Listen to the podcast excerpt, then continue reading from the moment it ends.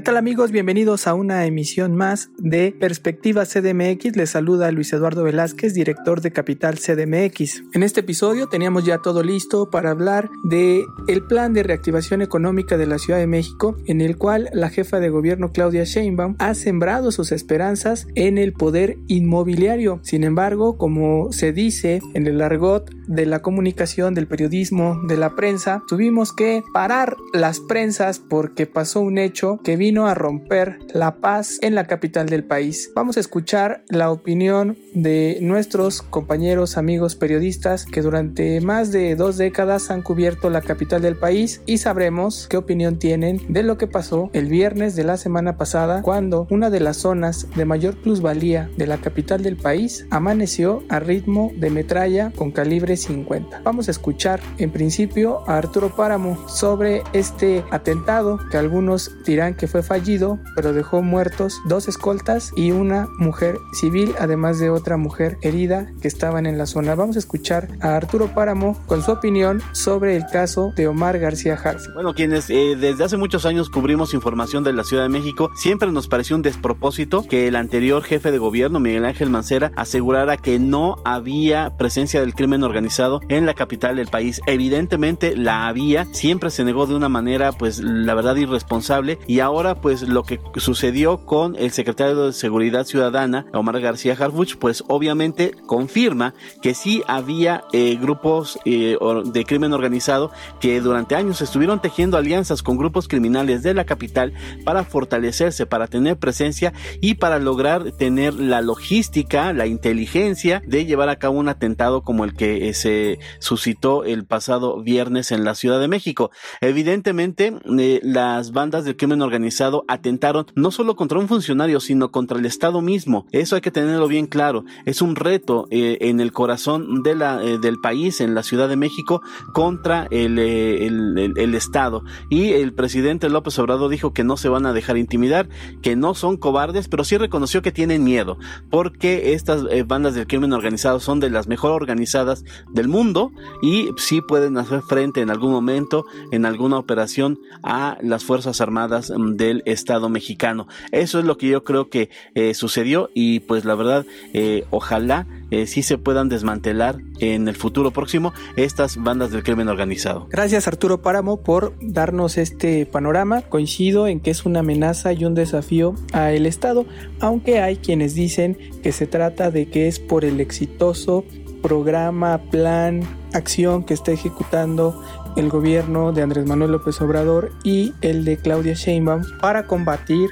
al crimen organizado que como bien señalas siempre se había negado que operar en la capital del país. Lo que había dicho el anterior jefe de gobierno es que aquí venían de paso o a hacer negocio, pero la realidad que siempre se ha dicho y se ha sabido es que operan, tienen potencia e incluso una de las líneas de investigación que ya tiene abierta la Fiscalía Capitalina es esta forma en la que se ha venido reordenando el crimen organizado en la capital del país y esto pasa por el control y la alineación de grupos que tenían presencia en la zona oriente de la capital del país, como el cártel de Tláhuac, el también llamado cártel Unión Tepito, y que vienen a empoderar a este cártel Jalisco Nueva Generación, que sabemos opera en 22 entidades del país y también en 32 países. Una organización muy poderosa, muy fuerte y que por ello también Andrés Manuel López Obrador advierte que tienen miedo porque si es un desafío el que tienen enfrente. Pero ahora vamos a cederle los micrófonos a Ernesto Osorio, quien también tiene muchos años cubriendo la Ciudad de México y conoce muy bien la fuente policíaca desde que Andrés Manuel López Obrador, ahora presidente, era jefe de gobierno. Te escuchamos, Ernesto Osorio, director de Gaceta Ciudadana. Gracias Luis, amigos de Capital CDMX. ¿Cuál es el mensaje o qué es lo que representa este atentado contra el jefe de la policía que se registró el viernes allá en las lomas de Chapultepec? Pues por supuesto que representa un mensaje de la delincuencia organizada, no para decir que aquí estamos, porque aquí están desde hace muchos años. Aquí más bien el mensaje es dirigido al gobierno de México en el sentido de que pues han sido afectados, que sí, la estrategia funciona al momento de congelar las finanzas del cártel Jalisco Nueva Generación esa es la respuesta. Por supuesto que no solamente era Omar García el objetivo, había otros tres ya según se dio a conocer. Y creo que lo que debería de tomar en cuenta el gobierno de México es que va a haber una reacción no solamente porque fallaron en su objetivo, en su primer intento, sino porque se detuvo a José N., alias El este líder de sicarios que fue detenido el mismo día en Santa Catarina, en Tláhuac. Creo que funciona también la estrategia de la Secretaría de Seguridad Ciudadana, hay que decirlo. Creo que el trabajo que ha hecho Omar García al frente de esa dependencia es muy destacable. Hay que reconocer que sí, esto que sucedió muestra a un funcionario firme en carácter y también en su estrategia. Lástima que solamente sea a nivel local porque, como digo, esto es un mensaje que se lanza a nivel federal y pues ante la tibieza que mostró Alfonso Durazo, el escuchar o leer al mismo eh, a la misma víctima del atentado. Ese mismo día decir que esto había sido objeto de un atentado del cártel Jalisco, creo que nos puede poner tranquilos, pero no del todo, no del todo, porque como digo, esto es solamente un mensaje. Fallaron, y hay que ver cómo reacciona el gobierno de México. Yo creo que más allá que declaraciones, de declaraciones vanas como la del presidente de este sábado, no allanan mucho a tener una certeza entre la ciudadanía de qué va a pasar. Más bien tendría que haber una acción concreta, efectiva y directa para volver a cerrarle el paso a las finanzas de los cárteles del narcotráfico y seguir por esta vía, la seguridad de todos, incluidos el presidente y a la jefa de gobierno. Sin duda, este atentado, Ernesto Osorio, marca un antes y un después en la capital del país y en México en materia de seguridad pública, que es el tema más complejo que ha tenido el gobierno de López Obrador para poder dirigir el país. El tema de la seguridad que al día genera más de 100 muertes desde que inició su sexenio, que es una cifra que no se ha podido reducir, que nos da una dimensión del panorama que enfrenta el gobierno de México y el gobierno de la capital del país, que emanan del mismo partido y por lo tanto el mensaje se encuadra de manera muy directa a su actuación y a la forma en la que están tratando de encarar o negociar para que haya paz o un control o una contención del crimen organizado en el país y el presidente ya dijo que ni declara la guerra y que seguirá esta estrategia de abrazos, no balazos. Pero vamos a escuchar la información que tiene Alberto Cuenca, reportero de Capital CDMX, quien también durante muchos años ha visto cómo se maneja la seguridad y el crimen organizado en la capital del país. Hola Luis, sin duda dos temas marcaron la agenda la semana pasada. Uno, pues el atentado contra el jefe de la policía capitalina, Omar García Harfush, que se trata además, eh, a pesar de que las autoridades lo maticen, de una afrenta contra el Estado mexicano, a pesar de que Alfonso Durazo, el secretario de Seguridad Pública Federal, diga que fue más bien una afrenta al Estado de Derecho, no, es una afrenta directa al Estado mexicano, es una guerra abierta, eh, la lucha por la plaza en la capital del país, porque además, como él lo dice, una afrenta al Estado de Derecho eso es o representa cualquier delito, cualquier violación de la ley, es una afrenta al Estado de Derecho.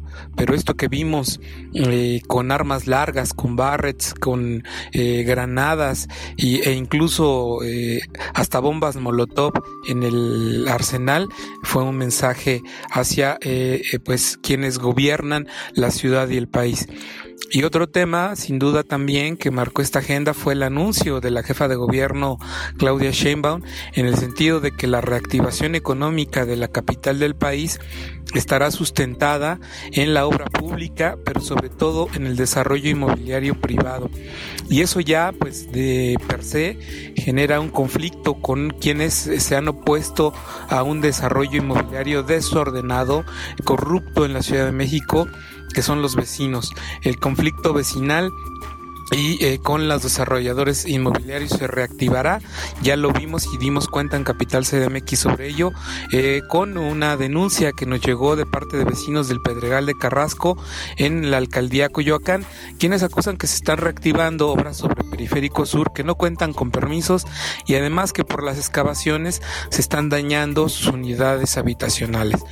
Entonces ahí pues eh, se vuelve también a, activar el tema de qué tanto de eh, pues es bueno, es sano que se reactive el desarrollo eh, de la ciudad, la reactivación económica se dé eh, a través de la construcción privada que también lleva un calificativo de hace mucho tiempo sobre la existencia de un cártel inmobiliario. Gracias Alberto Cuenca por dar este panorama, esta perspectiva que además engarza muy bien el tema que tenemos preparado, que es sobre eh, la esperanza de Claudia Sheinbaum depositada en el poder inmobiliario, dicho de manera decente porque hay quienes lo señalan como el cártel inmobiliario. Pasamos del cártel Jalisco Nueva Generación que afecta la seguridad pública de la Ciudad de México a el cártel inmobiliario que es donde están puestas las esperanzas de la capital del país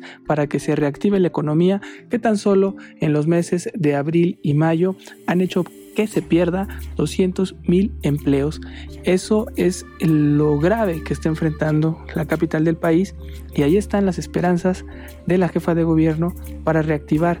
Pero antes de entrarle al tema, o más bien para entrarle al tema de fondo, escuchamos un testimonio de las personas afectadas por el poder inmobiliario. Mi nombre es Rosalba Ramos, vivo en la unidad de Villa Panamericana, en la colonia Pedregal de Carrasco, en Coyoacán. Vivo aquí desde hace 40 años y bueno, en esta zona estamos sufriendo una voracidad inmobiliaria terrible desde, hace, desde la administración pasada.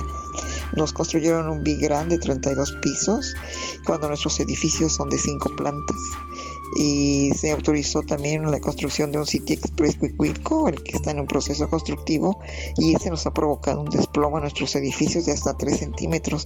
No sabemos si ahora ya es, mayor ese desplomo. Y bueno, actualmente en el predio colindante se está pretendiendo construir un edificio de 52 pisos. Sabemos que no hay factibilidad hídrica en esta zona escasea el agua. Ahora nosotros ya no nos estandean, las colonias aledañas no tienen y los vecinos no, no estamos de acuerdo con estas construcciones. Queremos que el gobierno nos consulte primero antes de dar permiso. Escuchamos la voz de una vecina de la capital del país, de los cientos de vecinos afectados por las obras privadas del poder inmobiliario que no son consultadas con la ciudadanía y generan muchos desperfectos y daños a la calidad de vida de las personas. No es un tema de este gobierno, es un tema que se ha detonado desde 2010 cuando gobernaba Marcelo Ebrard con las modificaciones a la Ley de Desarrollo Urbano de la Ciudad de México, donde se crearon planes y modificaciones e instrumentos legales que han resultado perversos porque han afectado la calidad de vida de millones de capitalinos y acabamos de escuchar un testimonio. Ahora vamos a ver qué piensa el presidente de la Comisión de Planeación del Desarrollo del Congreso de la Ciudad de México, Federico Doring, quien ha trabajado en leyes para el desarrollo urbano de la capital del país y que ahora vemos es el pilar central de Claudia Sheinbaum para reactivar la economía. ¿Es un pretexto o es un verdadero ejemplo de reactivación económica? Según la jefa de gobierno, va a representar 260 mil empleos nuevos, pero vamos a ver qué es lo que opina Federico Dori. El plan de reactivación económica anunciado por la jefa de gobierno representa una luna de miel con el cártel inmobiliario. Es una grotesca traición a su promesa de campaña de combatirlos y enfrentarlos, pues ahora se reactivan, que es la palabra que utiliza el gobierno, 48 proyectos de alto impacto inmobiliario en la ciudad. Además, miente grotescamente la señora Sheinbaum cuando se atreve a afirmar que todos esos proyectos de más de 10 mil metros cuadrados cuentan con beneplácito vecinal. Refleja la falta de ideas y capacidad para innovar en una ciudad donde el gobierno tiene un lema de ciudad innovadora y la única herramienta que encontraron para reactivar la economía es el dinero podrido de la corrupción inmobiliaria que tanto dijo que combatiría cuando fue candidata. Bonita innovación, reviviendo los entuertos del pasado y las tranzas de las futuras campañas de Morena en la Ciudad de México. Gracias al diputado Federico Doring del PAN por compartirnos su perspectiva en cuanto a este plan de reactivación económica de la Ciudad de México, que como bien dice, incumple promesas de campaña de Claudia Sheinbaum al poner las esperanzas en manos del poder inmobiliario, a quien ha señalado como un cártel el cártel inmobiliario, al que incluso ella tiene denunciado penalmente y hay órdenes de aprehensión contra el exsecretario de Desarrollo Urbano y Vivienda por favorecer y precisamente generar corrupción con el tema del desarrollo urbano. Hoy vemos que son ya parte del plan económico de la Ciudad de México. Vamos a ver qué opina Ernesto Osorio, director de Gaceta Ciudadana, sobre este tema. Creo que el hecho de haber empezado por el área y por el sector de la construcción es positivo en el sentido de que es mucha la inversión que se tiene en este rubro aquí en la capital y que se perdió mucho durante estos casi más de dos meses de cuarentena motivada por la pandemia. Creo que es positivo, pero se tiene que poner lupa a todos estos proyectos que se aprobaron reactivar. Hay muchos que siguen siendo investigados y hay que seguirle la pista a todos aquellos que son irregulares, pero creo que no debemos de dejar de lado lo que tendría que ser la prioridad en este programa de reactivación económica y que es a la pequeña y mediana empresa, a todos estos pequeños negocios, estos pequeños locales que se vieron afectados y que muchos cerraron para ya no volver a abrir. Hay mucha gente en el desempleo, hay mucha gente que va a tener que empezar de nuevo a través de pequeños negocios y creo que eso tendría que haber sido un poquitito más respaldado por parte del gobierno de la ciudad. Bien por empezar por el área de la reconstrucción, pero tiene que ser muy vigilado, pero mal que no se haya dado un poco más de apoyo y de ayuda al sector de la economía informal, que es el que más lo necesita. Ahí sí creo que fallaron los cálculos del gobierno. De la Gracias Ernesto Osorio por tu perspectiva. Como bien lo señalas, el comercio informal en la capital del país es ni más ni menos que el 50% de la población, unos 4 millones de habitantes se dedican a la actividad informal y falta poner en ellos la atención en un plan de reactivación económica. Ahora la pregunta es, ¿por dónde? Si vamos bien con esta idea de apostarle al poder inmobiliario. Ya vemos que algunos discrepan, algunos como tú dicen es bueno que se le entre por ahí porque es una vía eh, importante en la capital del país que se debe de seguir, pero lo malo también es que no se consulte. No hay que satanizar a el poder inmobiliario, pero tampoco hay que dejarle ese cheque en blanco. Ahora le cedemos los micrófonos a Arturo Páramo, quien conoce muy bien cómo se ha depredado la capital del país. Hay que tomar eh, pues, en cuenta muchos puntos de vista, creo. Uno de ellos es que sí, la construcción y los desarrollos inmobiliarios generan eh, una cantidad impresionante de trabajo, porque no solamente son los trabajadores de la construcción los que eh, obtienen una fuente de empleo, sino todo lo que está en torno a la industria de la construcción. No es menor, es la gente que se dedica a decoración, a la fabricación de muebles,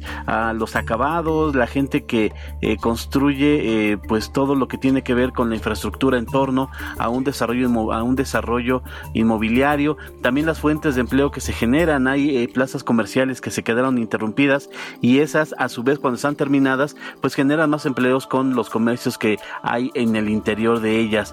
¿Es acertado? Pues yo creo que sí, yo siempre he pensado que eh, la ciudad se tiene que desarrollar y se tiene que desarrollar tanto para arriba como para los lados, pero siempre de acuerdo con las normas establecidas en los planes de desarrollo urbano y respetando los usos de suelo. No, no hay que tenerle miedo al crecimiento, pero sí hay que hacerlo de forma ordenada.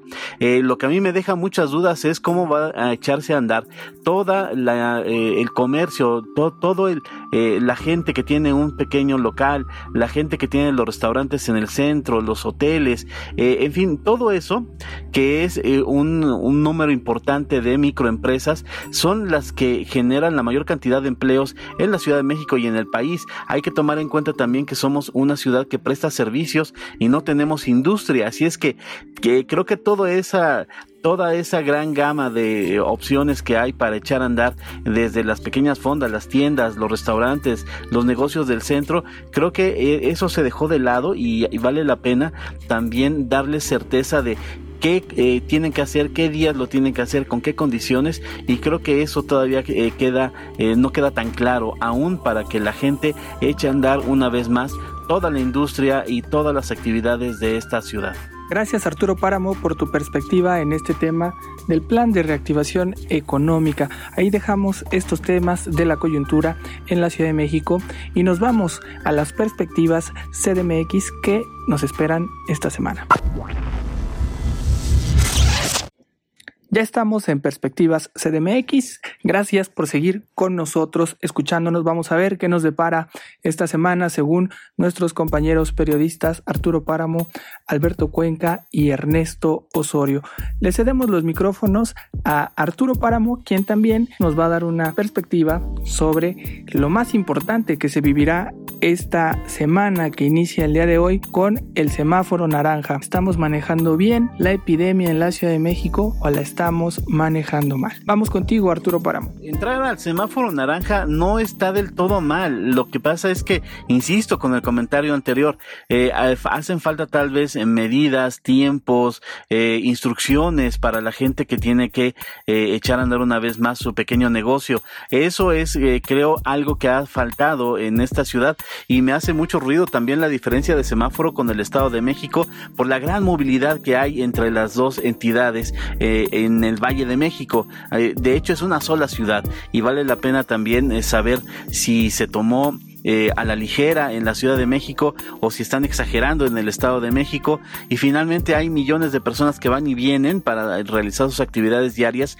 entre ambas entidades y la verdad creo que debieron ir juntas y no eh, con semáforos separados en esta semana. Gracias por tu perspectiva Arturo Páramo. Coincido en que se debe de tratar como una región la capital del país y el Estado de México y no se hizo así. Hay dos semáforos distintos, veremos quién tiene la razón. Por lo pronto, te escuchamos Ernesto Osorio con tu perspectiva CDMX. Sobre la perspectiva de la semana, veamos cómo es que empieza esta ciudad con la pico de contagios todavía hasta arriba, con una zozobra entre la población después del atentado que sufrió el secretario de Seguridad Ciudadana el pasado viernes y todavía las secuelas del sismo, pues la gente va a empezar a retomar sus actividades is en un tránsito al color naranja del semáforo que todavía no veo muy certero que se pueda hacer. El pico de contagio sigue. Los enfermos que hace dos semanas no sabíamos que iban a caer, pero que salieron a la calle tras haberse levantado pues, algunas restricciones desde el sector salud del gobierno federal, creo que vamos a empezar a ver los primeros contagios y ojalá, ojalá no sean muchos los enfermos y por supuesto no queremos que sean tampoco menos, mucho menos que sean más los muertos. Ojalá que el gobierno de la ciudad tome las medidas necesarias para vigilar todo este regreso a la nueva normalidad con mucha vigilancia, sobre todo en lo que es transporte público y las actividades en el centro histórico. Gracias Ernesto Osorio y también a todos los que nos escuchan. Vamos ahora a cederle los micrófonos a Alberto Cuenca, reportero de Capital CDMX, quien nos tiene su perspectiva de esta semana. Para la siguiente semana la atención de la ciudadanía va a estar en el avance de las investigaciones sobre el atentado a Omar García Harfuch, que bueno, pues él mismo ya se encargó de señalar un culpable, el cártel Jalisco Nueva Generación. Hasta el fin de semana había 19 detenidos por ese hecho, pero eh, de acuerdo con las mismas autoridades de la Fiscalía Capitalina, eh, fueron 28 sicarios quienes participaron en este ataque al secretario de Seguridad Pública Federal. Y también eh, ver cómo se va desarrollando a lo largo de la siguiente semana la reapertura económica una vez que pasamos del semáforo negro, eh, rojo al semáforo naranja que conlleva pues la reactivación en el centro histórico, en los comercios del centro histórico, donde se espera que incluso lleguen a 300 mil personas, regresen a la actividad en el primer cuadro de la ciudad derivado de ese anuncio. Y pues, eh, eh, que además también incluye eh, la reapertura de restaurantes, de algunos clubes deportivos, pero con actividades al aire libre, eh, eh, de centros departamentales. Y en fin veremos cómo se desarrolla también el nivel de contagios de COVID porque si eh, vuelven a subir las hospitalizaciones, la jefa de gobierno ha dicho que regresaríamos al semáforo rojo, pero también si bajan más de como se ha venido presentando la tendencia, podríamos pasar ya incluso al semáforo amarillo. Gracias Alberto Cuenca por tu perspectiva. Como dices, tendremos que estar muy atentos de lo que pase con el caso Omar García Harfuch. También esta llegada al semáforo naranja, mi perspectiva es que no entramos en el momento indicado. Creo que es más acertada la posición del Estado de México. En la Ciudad de México, como hemos visto, no se ha podido tomar la epidemia de coronavirus y por eso pues es arriesgado cómo pasamos al semáforo naranja. Ya eh, veremos esta reactivación económica también si funciona y qué tanto afectó esta desestabilización que generó el crimen organizado y cuál será la ruta a seguir a partir de ahora donde vemos un escenario muy complejo para la gobernanza de la capital del país. Gracias a todos los que nos escucharon en Perspectiva CMX. Los invitamos a que nos puedan seguir en nuestras redes sociales. En Twitter, Capital MX-bajo, en Facebook e Instagram, Capital CDMX, en YouTube, CDMX TV. Y los invitamos a que nos lean en capital-cdmx.org, nuestro diario digital, y también que cada domingo sigan el semanario digital de Capital CDMX. Nos escuchamos en el próximo episodio. Abrazos no periódicos.